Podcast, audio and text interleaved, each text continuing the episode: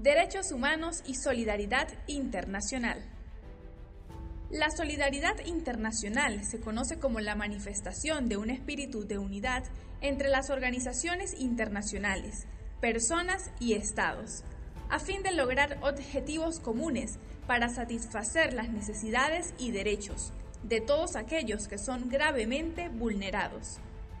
En un país como Venezuela, que a través de los años ha enfrentado cualquier cantidad de conflictos, debe prevalecer esta solidaridad para promover un orden político y económico equitativo, fomentar la paz y seguridad, así como establecer un orden social donde se evidencien los derechos humanos y libertades fundamentales.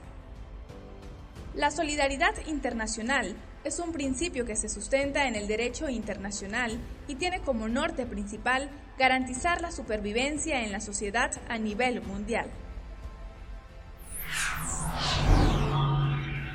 Funda redes haciendo tejido social.